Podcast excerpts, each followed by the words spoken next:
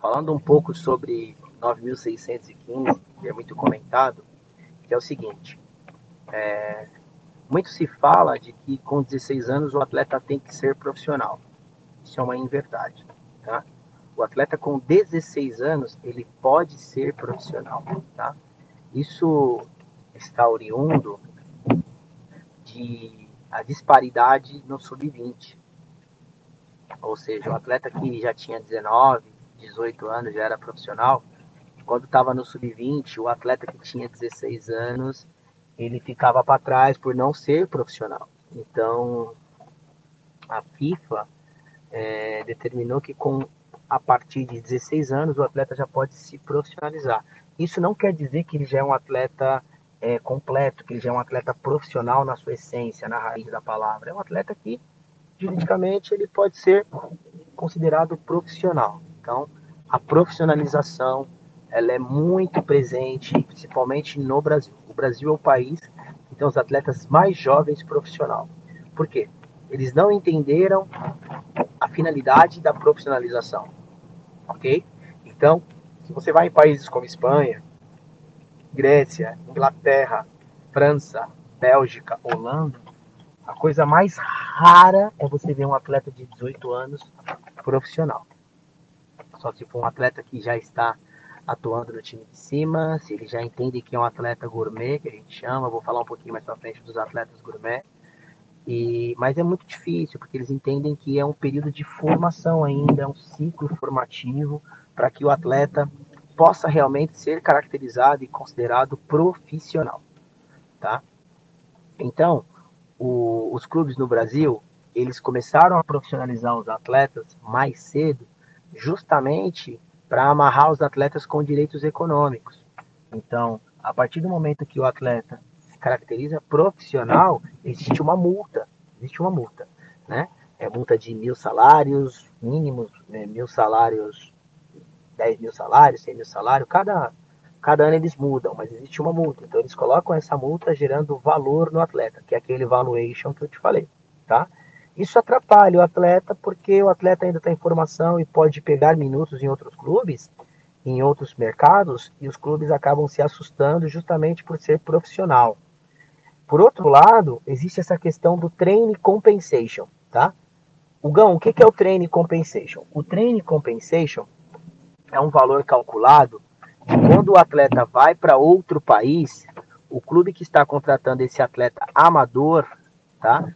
Ele tem um training compensation, que é o que? A compensação dos clubes que ele passou e que formaram ele. Né? Então, existe um cálculo. Vamos supor que o menino tem 17 para 18 anos e ele tem um. Ele vai para o Genoa, da Itália, ok? Lá no Genoa, quando ele for contratar e for bater na federação, é, na CBF, automaticamente, automaticamente, existe uma compensação essa compensação é pelo tempo que ele foi formado, tempo que ele foi, ele ficou na categoria de base, então tem um training compensation. Isso não é o mecanismo de solidariedade, que é o 5% para toda a negociação que ele fizer pelo time que ele passou com o contrato de formação. Não, isso é uma outra coisa que eu vou falar um pouco mais para frente. O training compensation é uma compensação dos clubes que ele passou. Então, Hugo, quantas vezes o atleta tem que receber, o, o, o clube vai pagar a training compensation. Só paga uma vez. A partir do momento que eles pagam é porque o atleta já está assinando um contrato profissional com esse outro clube da Europa. E aí tem o training compensation. Então o cara vai compensar os clubes pela formação dele, tá? E aí, para isso, existe uma outra um outro viés que ele é muito comum, que é o seguinte, se o cara assina, né, que é o TPO, que é o, o TPO do atleta, que é a liberação dele, dizendo que esse clube não quer direitos econômicos desse atleta. Então, geralmente, quando vem um atleta aqui para a Europa, e ele vem livre, que ele vem direto através do empresário, sem vir de clube para clube, geralmente esse atleta está livre no Brasil e o empresário traz ele para a Europa, o clube daqui da Europa vai pedir o TPO, né, que é um documento assinado pelo presidente dizendo que ele abre mão dos direitos econômicos desse atleta. Isso facilita bastante a negociação mas a FIFA chegou um tempo que ela até chegou a proibir isso daí, porque é como se você estivesse manipulando o sistema, né? É como se estivesse manipulando o sistema. Então, os clubes sérios, clubes sérios, pagam esse TPO. Eles pagam essa, essa terceira parte. Os clubes que são menores, que querem sempre dar um jeito, eles vão pedir esse TPO, que é para abrir mão desse, desses direitos econômicos. E aí o que, que acontece? O atleta quer jogar, o atleta está desesperado para jogar, e aí o atleta acaba pedindo para os pais ir lá, o empresário acaba indo brigar com o presidente, é, gerando aquela quebra de, de relação com o clube, porque o clube trabalhou, né? Mas, no meu ponto de vista, eu acho também uma injustiça o clube dispensar o atleta por não querer usar o atleta, não, não quero disputar com você, e depois ainda o clube ainda ter direito a uma, uma, um treino compensation. Isso é um tema muito discutido em Lausanne, né, na Suíça, no Tribunal de, de, de, de Esportiva, Tribunal do Desporto, no CAS, né?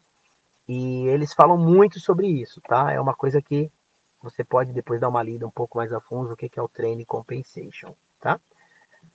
É, vamos agora para o outro tópico. O outro tópico que eu quero falar é sobre a, a formação.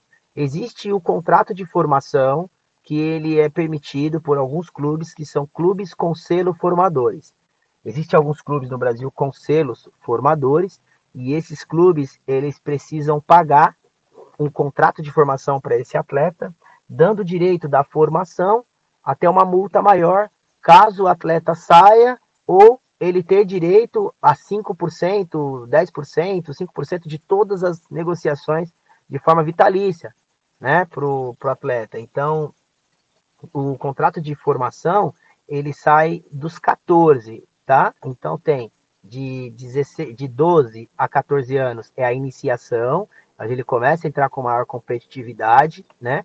E quando chega com 14 anos, ele tem direito de fazer o contrato de formação.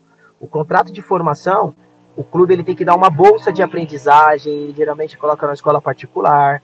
O atleta tem acesso a um plano de saúde, o atleta tem acesso a um, um plano odontológico, as condições de ajuda de custo para ir no treino, né, uma alimentação melhor, acesso a nutricionista, a profissionais de psicologia do esporte, porque existe um contrato de formação. O nome o próprio nome já diz, a formação do atleta.